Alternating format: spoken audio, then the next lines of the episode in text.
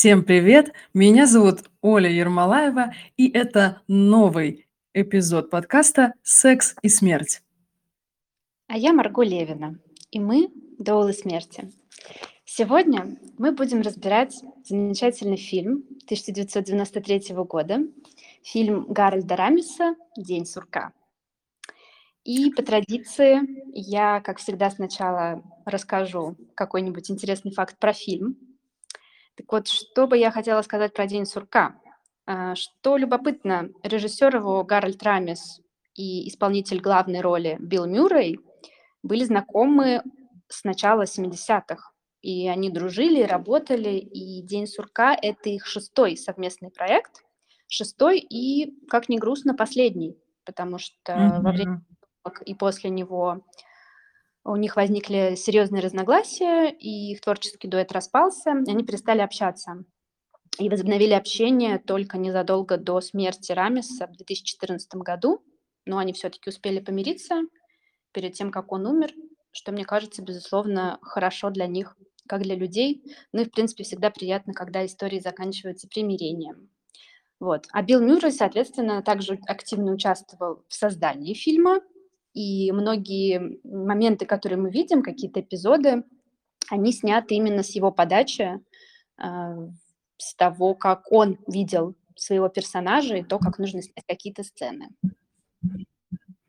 Мне кажется, что это считывается на самом деле, потому что уж очень хорошая сюжетная арка у его персонажа. Прям хорошо видно, что не один человек вложился. Да, это правда. И тут, конечно, можно сказать, что «День сурка» очень сильно повлиял и на актерский стиль Билла Мюррея. Он, наверное, можно сказать, развил то, что он начал уже в предыдущих фильмах своих, там, «Охотники за привидениями», например. То есть мы видим такого очень ироничного, саркастичного персонажа, умного, не всегда приятного, часто даже неприятного, но при этом все равно такого очень обаятельного и харизматичного, и которому сопереживаешь хотя он иногда является не только протагонистом, но и антагонистом тоже. Какие у тебя, Оля, впечатления от пересмотра вкратце? Ты же, ты же пересматривала, правильно? До этого смотрела его? Да, конечно. Я его смотрела до этого, смотрела достаточно давно, настолько давно, что я, конечно, помнила основную идею, но так как нам для разборов нужны все факты, и мы там всегда пишем конспекты, я его пересматривала.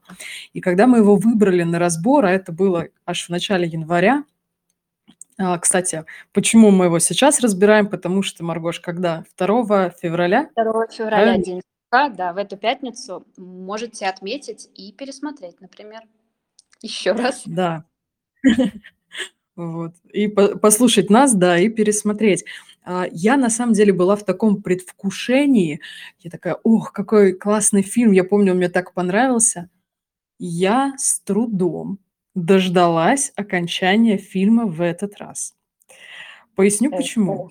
А, когда мы готовимся к разборам, э, то это не посмотреть фильм в удовольствие. Это обращение внимания на все детальки, на все какие-то маленькие пазлики, которые могут сложить, да, там интересную картину в той или иной оптике, да, секс или смерть, то, что мы хотим здесь презентовать. И он такой долгий, и он так легко угадывается. Там было какие куча моментов, когда вот я их не помнила, но я их могла предсказать. И поэтому мне было, конечно, тяжко. И я помню, что где-то через час я прислала Мар Марго скрин кадра, где Билл Мюррей украл сурка и едет с ним, значит, для того, чтобы сброситься с какого-то обрыва. И я говорю: "Это я, это я жду, когда закончится закончится этот фильм". То есть мне прям было тяжело его пересматривать. А, очень много всяких несостыковок я там нашла. Хочется спросить в ответ, как тебе было пересматривать его? Ну, я должна согласиться, что когда пересматриваешь целью разбора, эмоции немножко другие, э, такие какие-то около профессиональные скорее штуки. Мне это всегда напоминает время, когда я училась на магистратуре по документальному кино, и вот мы там тоже смотрели много фильмов, не только документальных, но и художественных, и на многие фильмы я начала смотреть по-другому, замечать в них другие вещи, и иногда перестала получать такое удовольствие, как раньше. Здесь немножко похожий эффект, Но, наверное, я старалась в этот раз заметить в нем какую-то глубину, которую не замечала раньше, потому что это, безусловно, комедия, такая очень э, классическая, американская, 90-х годов, семейная практически. Но поскольку мне было интересно покопаться в каких-то околосмертельных темах, то я пыталась э, прям вытащить все, что можно было в этом плане. И это, конечно, придало фильму какой-то особый, другой, наверное, оттенок, не такой, как раньше. И еще я не могла не заметить, какая прекрасная Энди Макдауэлл. И я вспомнила, что мне она очень нравилась в детстве. Я мечтала иметь такие волосы, как у нее. Я понимала, что это нереально, у меня никогда таких волос не будет, но я просто сходила с ума по ее прическе, и в этом фильме особенно. Она там совершенно роскошно выглядит, я тут с тобой соглашусь. А еще мысль, которую я поймала, пока пересматривала, что я помнила этот фильм как такую легкую комедию. А при пересмотре я подумала, тут смертельных смыслов намного больше, чем, естественно, я помню. И я даже немножко сгрустнула от того, что моя часть сегодня, да, которая про секс-отношения, она, мне кажется, такой более поверхностной, что ли. Но я, честно, старалась выжить максимум и буду, конечно, наслаждаться твоей смертельной частью. Предлагаю начинать. Давай. Я уверена, что и у тебя с сексуально-отношенческой частью тоже все будет замечательно. А пока начнем тогда со смертельных тем. Вообще, конечно, День сурка, что интересно, это благодаря этому фильму его название, в принципе, вошло в языки многих народов, многих стран, как синоним какого-то постоянно повторяющегося рутинного события, какой-то монотонной жизни – соответственно, до этого фильма у нас такого выражения не было, и вот появилось. И мне сурка очень здорово, мне кажется, показан такой мотив жизни, как игры. Как игры, можно сказать, компьютерной, а может быть, не только компьютерной. Э, в любом случае, это такая игра, где ты пытаешься пройти каждый новый уровень, и иногда даже сломать правила игры. Чтобы пройти на следующий уровень, тебе нужно нарушить некие правила собственно, чем а, герой Билла Мюррея Фил и занимается довольно большую часть времени в какой-то момент, когда он осознает, что последствий у него не будет, и он говорит, что может делать все, что захочет, и продолжает просыпаться каждый новый день, но, конечно, для него самым желанным новым уровнем было бы выйти из этой игры, что ему удается только в конце.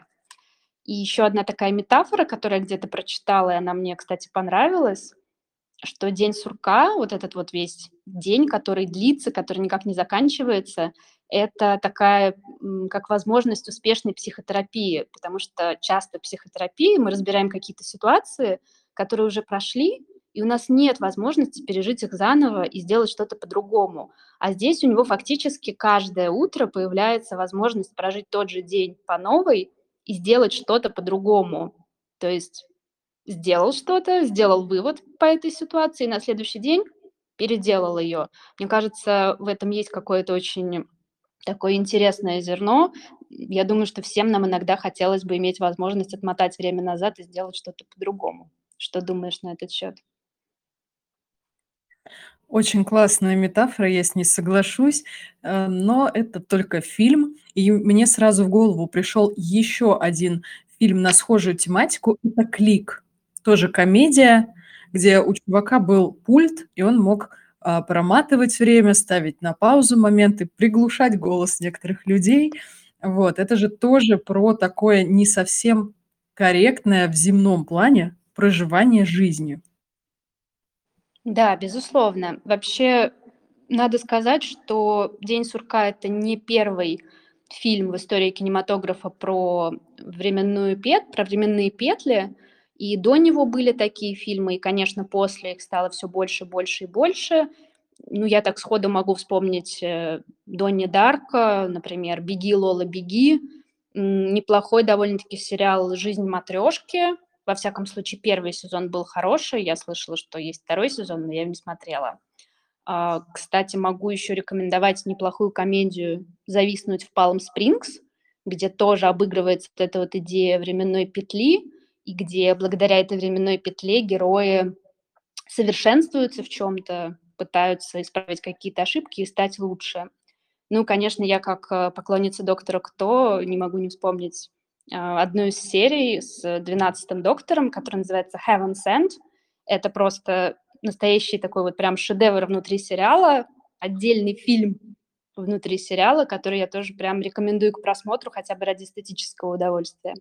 Но «День сурка», безусловно, наверное, это один из самых известных, если не самый известный такой вот фильм про какие-то временные аномалии. И, собственно, почему главный герой фильма оказывается в этой временной петле? На самом деле у нас как будто бы нет никакого объяснения. И тут, ну, такого, которое лежало на поверхности. И тут интересно, что когда э, Гарольд Рамес, режиссер, и Дэнни Рубин, сценарист, писали сценарий, они обсуждали, нужно ли как-то объяснять это зрителям. То есть они даже обсуждали идею показать, что на него а, насылают порчу, какое-то проклятие, из-за которого он, собственно, продолжает просыпаться каждое утро.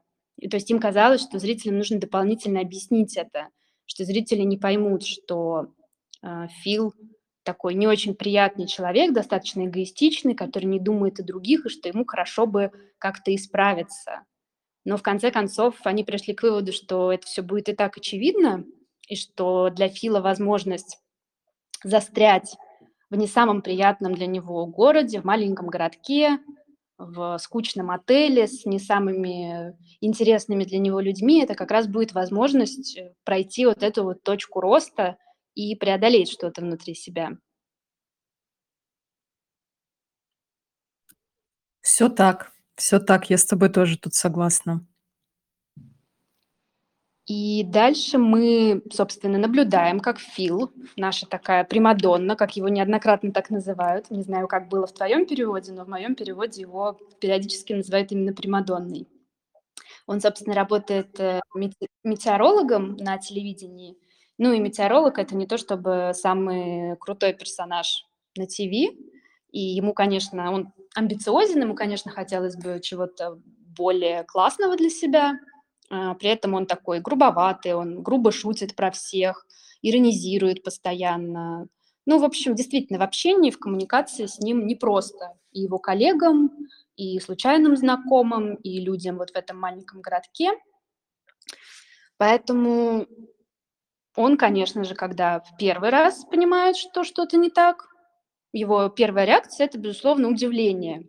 И здесь я бы хотела перейти к такому моменту, как э, стадии принятия, потому что мне кажется, что как раз на примере Фила очень круто можно проследить э, стадии принятия неизбежного, про которые мы знаем в том числе благодаря Элизабет Кюблер-Росс, которая писала об этих самых стадиях в ходе своих исследований, когда она работала с неизлечимыми больными. То есть она говорила о стадиях принятия смерти, но, в принципе, их можно экстраполировать на любые тяжелые события в жизни, на любые потери и, в принципе, на все неизбежное. Она выделяла такие стадии, как отрицание, торг, гнев, депрессия, принятие. И мы всегда, как доулы, считаем важным напоминать, что эти стадии могут э, проходить в любом порядке. Более того, они могут возвращаться. И у Фила, конечно, может быть, мы не все видим так очень ярко и интенсивно, но у него совершенно точно присутствует стадия отрицания, как раз-таки вот э, во время первого, наверное, повторения, когда он думает, что у него дежавю, он пристает э, с такими расспросами к людям, он э, пока что продолжает повторять все те же действия, которые он делал в первый день, то есть он там снова попадает в лужу, снова под холодный душ попадает вечером, все то же самое, он пока что еще не научился это менять. Затем в какой-то момент у него наступает гнев, он злится, что с ним это происходит. Потом у него наступает как бы первое принятие, это когда он понимает, что окей, вот оно вот так вот происходит, он ничего не может поменять, но зато он может этим наслаждаться. И он пускается в такое очень эгоистическое, гедонистичное наслаждение происходящим. Он понимает, что у него не будет никаких последствий, что он, не может, что он может делать все, что угодно – есть все что угодно, вести себя с людьми как хочет, там, назначать свидание, устраивать себе секс на одну ночь, э, хамить, э, есть сладкое, курить, и ничего ему не будет. И ему как раз тогда Рита говорит, что разве ты особенный, ведь всех что-то волнует, а его в этот момент действительно ничего не волнует, и это такое э, своеобразное принятие.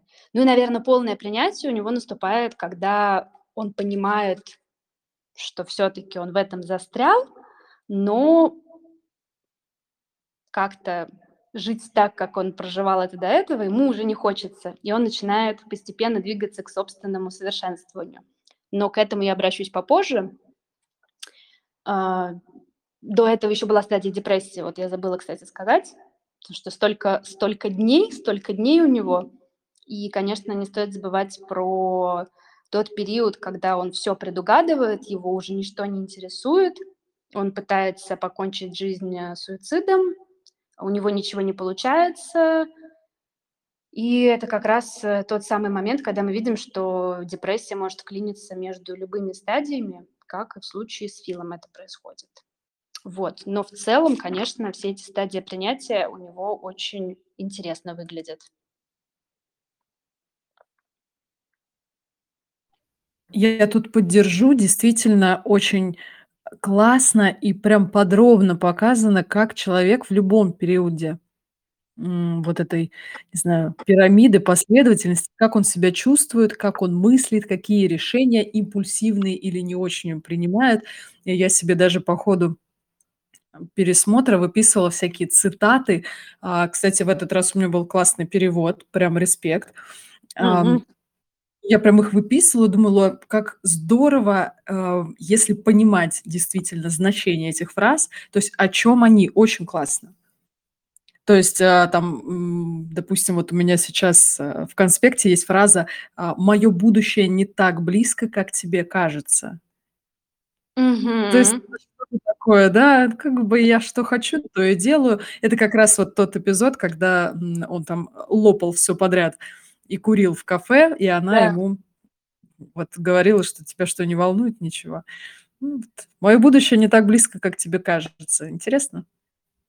Да, и он там очень часто ссылается на то, что он что-то сделает завтра. Например, э, когда у него в очередной раз не оказывается мелочи для нищего, он говорит: "Завтра подам, отец". То есть он уже понимает, что Да-да. завтра такой же, как сегодня. У него там как раз вот показательный разговор с этими двумя а, пьяными работягами, с которыми он потом катался на машине по железной дороге. И когда он задает тот самый вопрос: "А что, если завтра не будет?" И это они подсказывают ему вот эту идею. Если завтра не будет, значит, нас не если завтра не будет, значит, нас не будет похмелья, значит, не будет никаких последствий, значит, мы можем делать все, что мы захотим. И, кстати, еще интересно, что он тогда, а, расстраивается, что застрял именно в этом дне. Он вспоминает день, который он провел со своей бывшей девушкой в отпуске на каком-то острове, когда они прекрасно проводили время, пили коктейли, занимались любовью. И он говорит, что вот это был замечательный день. Почему повторяется не он? То есть он застрял в не лучший период своей жизни, в лучше в лучшем дне. Тут знаешь, что интересно? Такой синдром жить жопой вперед. Я его так вот грубо называю, когда люди живут воспоминаниями о том, что было когда-то. И вот это был, знаешь, тут Лепс где-то, да, на бэке поет про самый лучший день, который приходил вчера.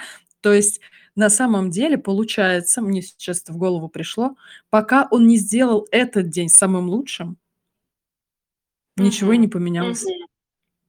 Да, это Поэтому правда, нельзя это относиться, да, к своим дням как, типа, знаешь, вот есть, э, люди, которые говорят: "Сегодня просто не мой день".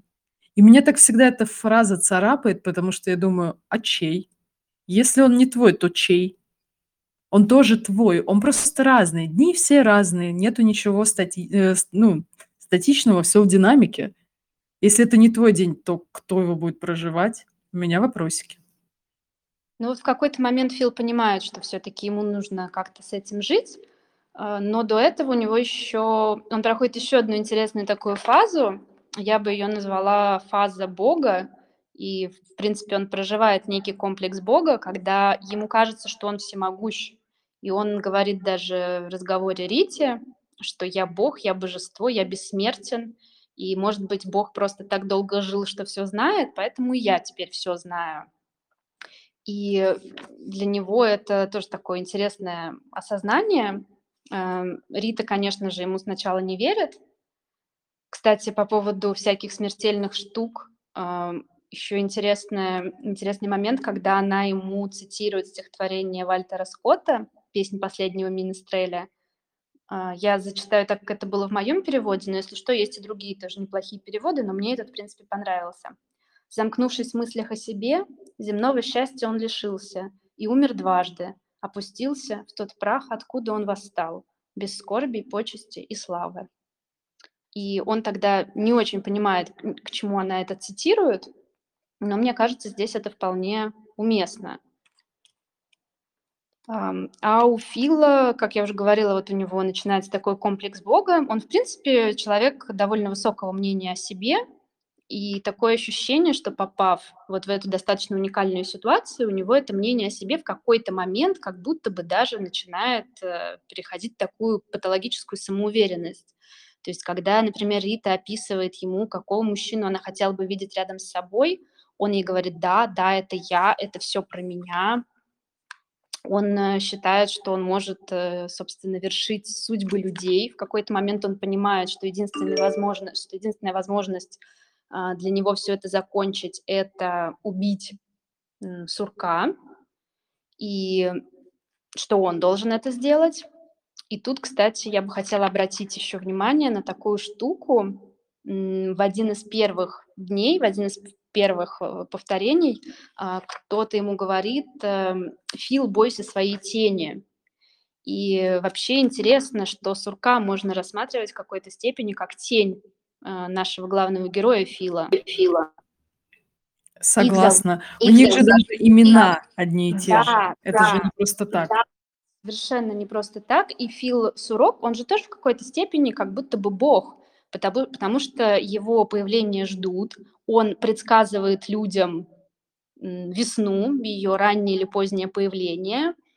И как раз когда Фил, а, журналист, решает его убить, он тем самым хочет убить как бы свою тень и при этом убить Бога, и при этом одновременно убить себя, потому что, ну, подразумевается, что он же погибнет вместе с ним. Так что тут такая очень ходовочка получается.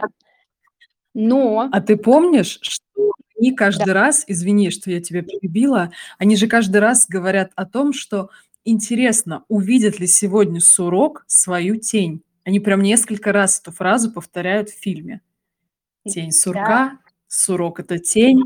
Ничего не напоминает? Очень даже напоминает. Мне кажется, тут это прям бросается в глаза. И Филу, безусловно, ну, он какое-то время прям пребывает, мне кажется, в этом ощущении действительно своей божественности. Э, кстати, еще интересный момент, например, когда он делает изо льда статую ангела, вот именно ангела. Ну, там вообще, конечно, есть mm-hmm религиозные отсылки и к буддийским штукам, и вот там колесо сансары, и, конечно, христианские всякие мотивы есть. Но интересно, что момент, который помогает Филу осознать, что он все-таки не бог, что он все-таки не всемогущий, такой, наверное, я бы сказала, переломный момент, один из переломных моментов фильма, это момент смерти старика, а, на которого он сначала не обращает внимания, он ему все никак не подает мелочь, а потом в какой-то момент э, он его видит на улице, он отводит его в больницу, и там в больнице старик умирает. И ему медсестра говорит Филу, он просто старый, пришло его время. И для Фила это некий разрыв шаблона, потому что он же думает, что он всемогущий, что он может его спасти, и он решает в последующие дни спасти этого дедушку. Он его там кормит обедом, делает ему искусственное дыхание, и у него никогда ничего не получается, старик все равно умирает. И тут, мне кажется, до Фила доходит, что он не только себя не может убить, он еще и на других людей не может повлиять. Он не всесильный и не всемогущий, и вообще ни разу не бог. Я так рада, что ты рассказала этот момент.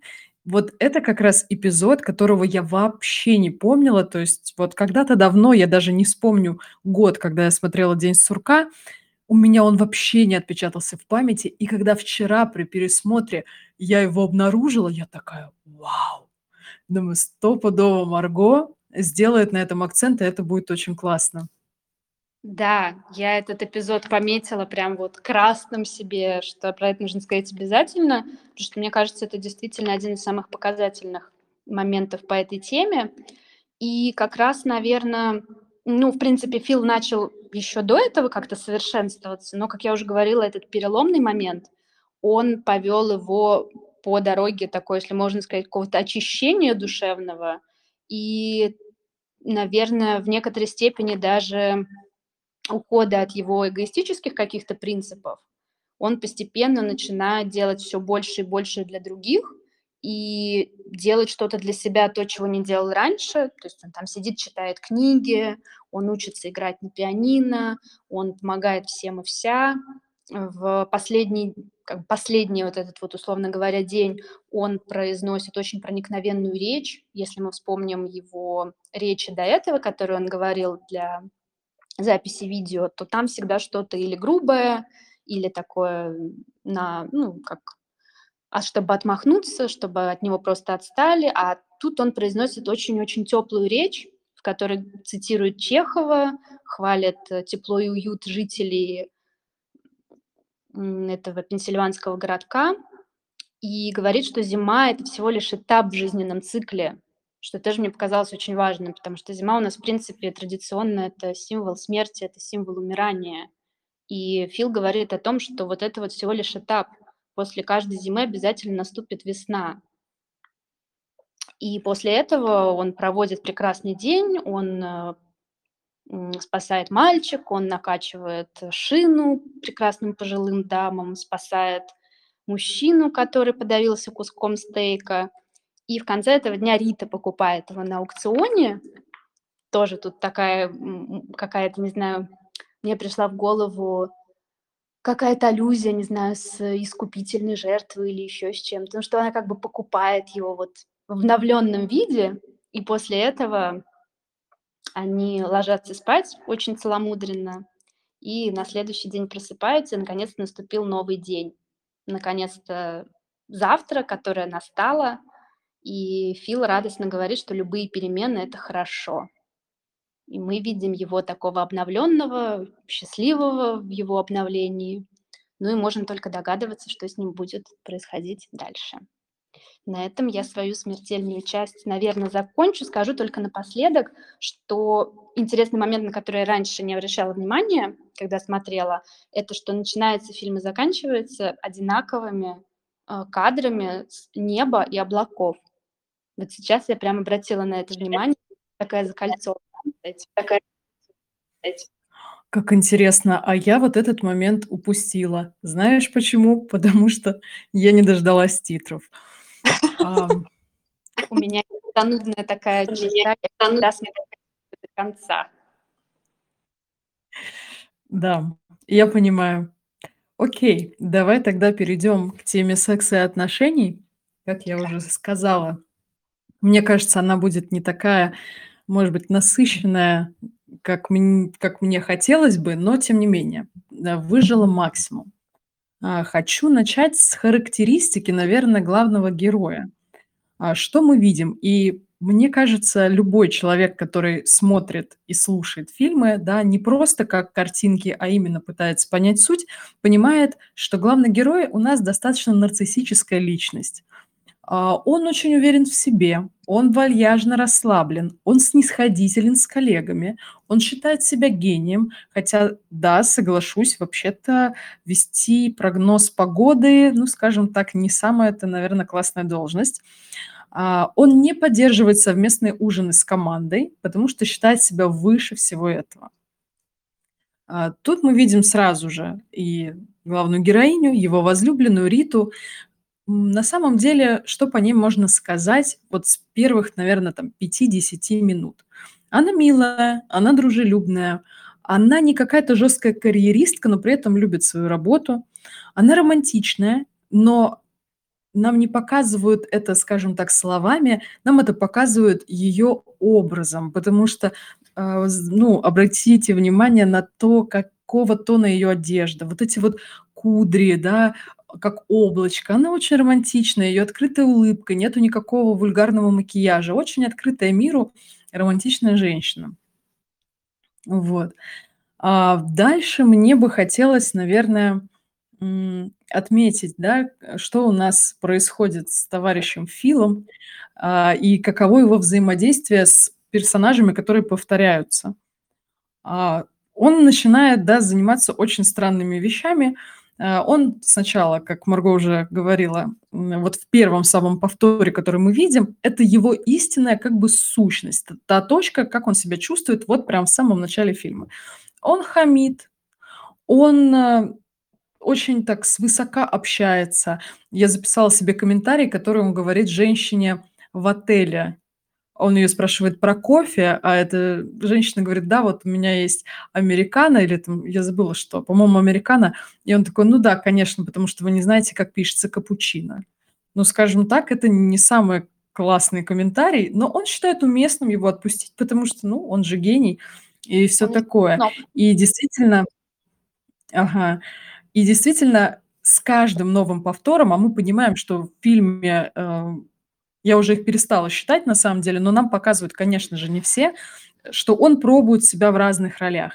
Где-то он больше раскрывает свою вот эту нарциссическую, агрессивную, импульсивную часть, где-то более какую-то лояльную.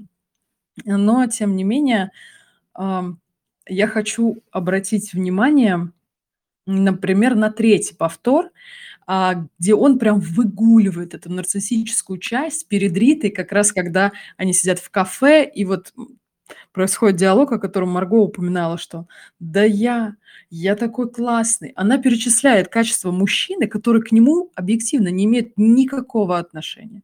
Он сидит, красуется перед ней, что: "Да, это я, я такой вообще супер, я могу всё, что угодно".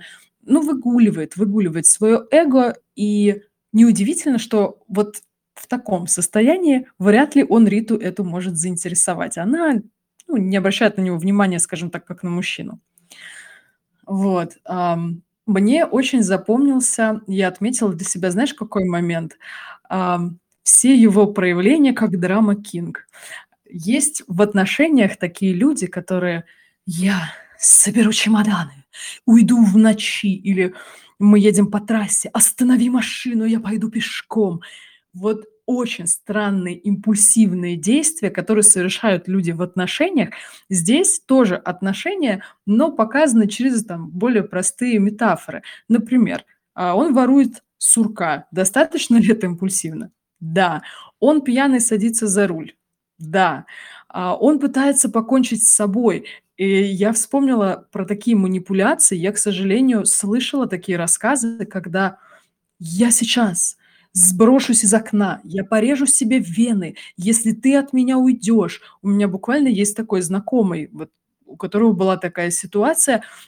Я понимаю, насколько дискомфортно можно там быть, да, вот. И он вот этим занимается, показывает, что он может что-то с собой сделать. У тебя не было такого чувства, когда ты пересматривала? Я, не думала об этом прямо вот с такой стороны, хотя сейчас, когда ты начала говорить, я, конечно, вспомнила, что в моей жизни были, к сожалению, ситуации, когда мне молодой человек говорил, что если я от него уйду, он сбросится с моста. И тут у меня, конечно, такой холодок Мгм. сейчас пробежал. Но я согласна, что он, безусловно, очень им импульсивный, э, в какие-то моменты, что, как мне кажется, говорит, наверно, об о его неуверенности в себе, так же, как его излишняя ирония, сарказм и снобизм. Ну да. А дальше он быстренько соображает, какая есть вторичная выгода от этой ситуации. Это же, конечно, у нас секс на 1 ночь. То есть он знакомится с девушкой, узнает всё про неё, чтобы на следующий день в повторе сделать вид, что они учились в одной школе. И я хочу отметить, насколько он пренебрежителен, то есть ему действительно без разницы, что это за девушка. Во время их близости он называет девушку именем Рита, и он ей даже предлагает выйти замуж. То есть он понимает, что ничего не будет. Он готов на всё, что угодно. Он ей пообещать, не знаю, луну с неба может. Вых "Я тебя называю именем другой женщины, выходи за меня замуж. Я любил тебя всю жизнь". Ну, это же просто такие red flags, ну, куда деваться? Очень Да. похоже на поведение некоторых мужчин, да. Ну, от женщин такое реже бывает. А, но вот мужчины, да, которые ради секса на 1 ночь готовы пообещать всё, что угодно. И интересно, что потом он даже, когда он выучил всё по секундам, он же устраивает ограбление банка, и он приходит в кино уже с новой девушкой. И когда встречает ту предыдущую, здоровается с ней, она его не узнает, он кидает такую фразу, что типа: "А, они меня так быстро забывают". Это тоже покрасоваться. То есть эта фраза брошена для красного словца. Никто, кроме нас, зрителей, не понимает, о чём речь. Вот. Это, конечно, достаточно забавно. И он Потом, когда как он как Ага. Тут тоже не мо извини, что тебя перебиваю, но хочется, тоже вставить, что он там продолжает выгуливать своё эго в очень таком маскулинном образе ковбоя, такой молодой Да. Клинт Иствуд из классических Мгм. вестернов. И он явно упивается этим образом. Ему явно давно хотелось этого, и наконец-то у него появилась такая возможность. А как тебе идея доминирования? Он сказал девушке, что они идут на костюмированную вечеринку, а она оделась в костюм развратной горничной, а они пришли в кино. То есть он даже не думает о том, что его потенциальной партнёрке будет некомфортно вообще-то в кино в таком наряде. Вряд ли она так ходит каждый день. Да, тут достаточно Вряд ли. скромный городок. Да, ну тут То прямо есть это всё вписывается в его вот эти вот неприятные черты, которые он тут на максимум проявляет в этом дне. Мгм. А, он на эти деньги покупает себе какую-то дорогую машину, да, на которой он приезжает как раз в этом костюме ковбоя. Он как будто строит декорации вокруг себя, показывая, что, ну, я здесь самый главный умный человек в этой комнате, да, и всё такое. Окей. Через какое-то время ему это, понятное дело, надоедает, и он наконец-то, наконец-то снисходит до Риты, хотя она ему вообще-то нравится, это понятно с самого начала фильма. И он, а, спрашивает у неё, а как бы она прожила последний день своей жизни. Он наконец-то пытается использовать это время, чтобы узнать больше о девушке, которая ему по-настоящему симпатична.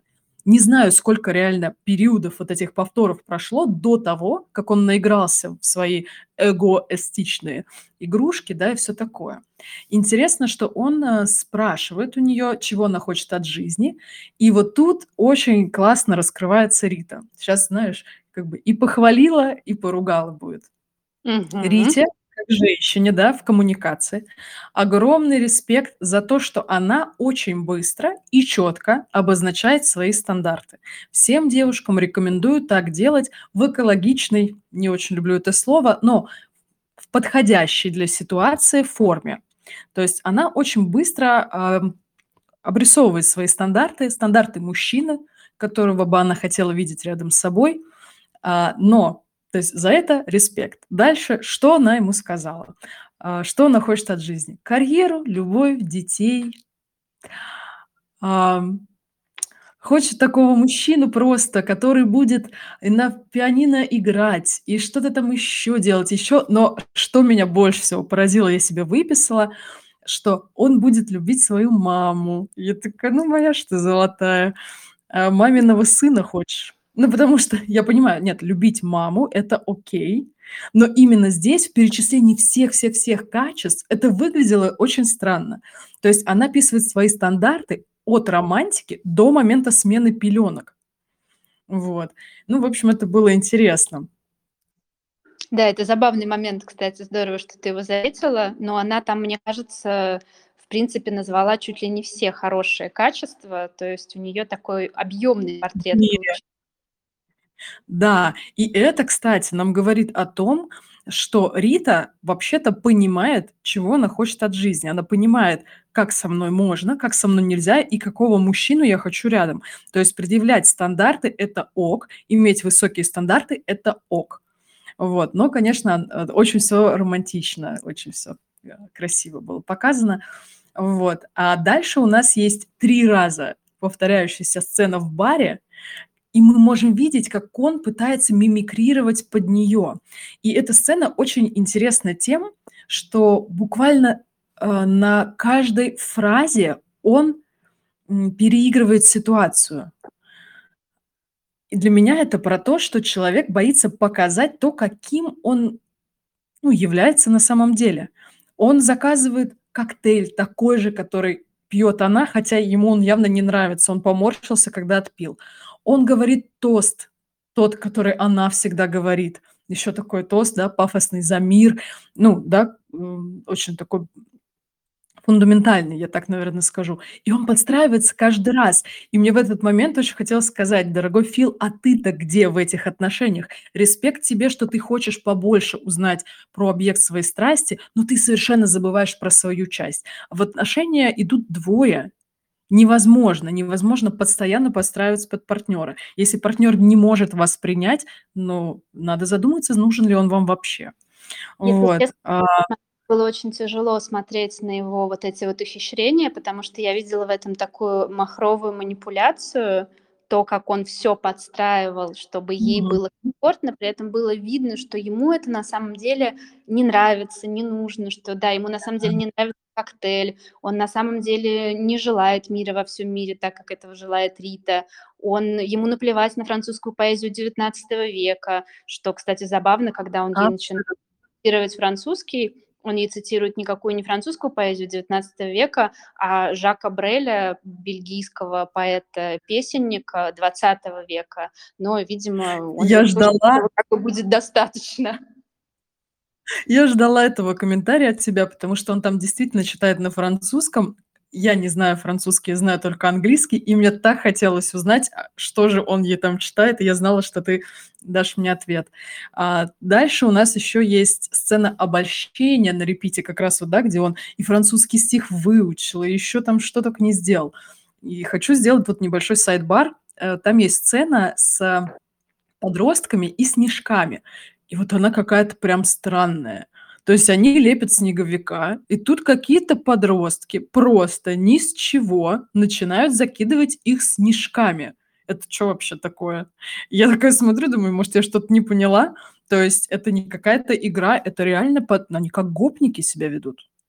Ну, Мне действительно. показалась при пересмотре немного наигранной. Я я её запомнила из прошлого просто Мгм. как какое-то лёгкое перебрасывание снежками, а здесь она мне показалась, ну, немного лишней, если честно. То есть я понимаю, что нужно было показать его взаимодействие с детьми, но мне кажется, вот там, где он мальчика спасал, которого он поймал, падающего с дерева Этого было бы достаточно, этого да. было бы достаточно, да. Там, конечно, прекрасно они в конце падают на снег, потом они танцуют, и всё идёт дальше, но вот конкретно момент со снежками и с детьми, он очень странноватый, на мой вкус.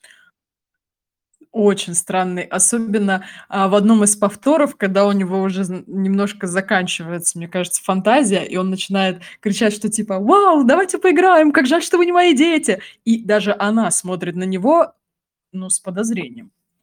Ну, Вот, нем а, ещё раз повторюсь, что очевидно Мгм. Что Филу нравится Рита, но он вот так долго не хотел вообще ничего делать для сближения. И тут мне важным кажется сказать о том, что если человек не делает шаги для сближения, э, с вами, ну, не надо, пожалуйста, тратить на него своё время. Это относится к огонёчкам на сторис, на реакции какие-то. И вот: "Боже, он смотрит мои сторис". Что это значит? Это значит, что он смотрит ваши сторис. Всё. А, ну, это прям важная штука, очень хотелось про это сказать. А, и это очень инфантильно. То есть он застрял и только поэтому решил её узнать. Инфантилизм. Дальше как раз вот в этом первом удачном их как бы повторе, когда ему удаётся таки её как-то впечатлить, он ведёт себя очень настойчиво в сексе. Просто это выглядит так, что он такой: "Я много повторов, много дней тебя добиваюсь, учу французский" "делаю вид, что люблю детей, пью твой тошный коктейль. Ты должна со мной переспать". То есть у него вот такой муд. А для неё-то это каждый раз первый. А, он просто знает, что продолжения не будет. Она-то ему говорит: "Давай завтра увидимся", а он знает, что завтра не будет. И поэтому он выпаливает ей, что любит её. И она справедливо замечает в этот момент: "Ты меня не знаешь". И она совершенно права. Да, я представляю, как ей могло быть неприятно в этот момент. Это опять же так Мгм. манипулятивно всё выглядело и звучало. Это выглядит прям стрёмно. Прям реально тоже ред флаг. Я считаю, что все должны его себе куда-то записать, что если вам, э, через 1 день признаются в любви, это странно. Прям в любви, в симпатии, во влюблённости- окей, но в любви- это странно. И могу отметить, что вот вообще, когда всё идёт уж очень гладенько и продуманно, это не может не насторожить, что, собственно, с Ритой и происходит. А, и интересно, что после того, как она его послала сексом в 1 раз, дальше стали рушиться все его этапы обольщения. И мне очень понравилось это. Думаю, классно, что они это показали. Да. Ам, так. Так. А дальше я, наверно, хочу рассказать про то, а как вообще нужно строить отношения и почему, наконец-то, как мне кажется, цикл повторений закончился.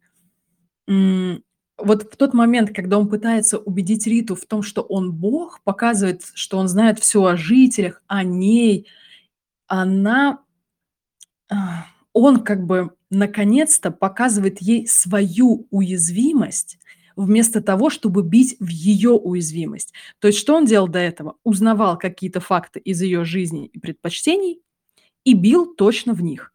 В этот раз он решил, ну, показать и свою какую-то часть.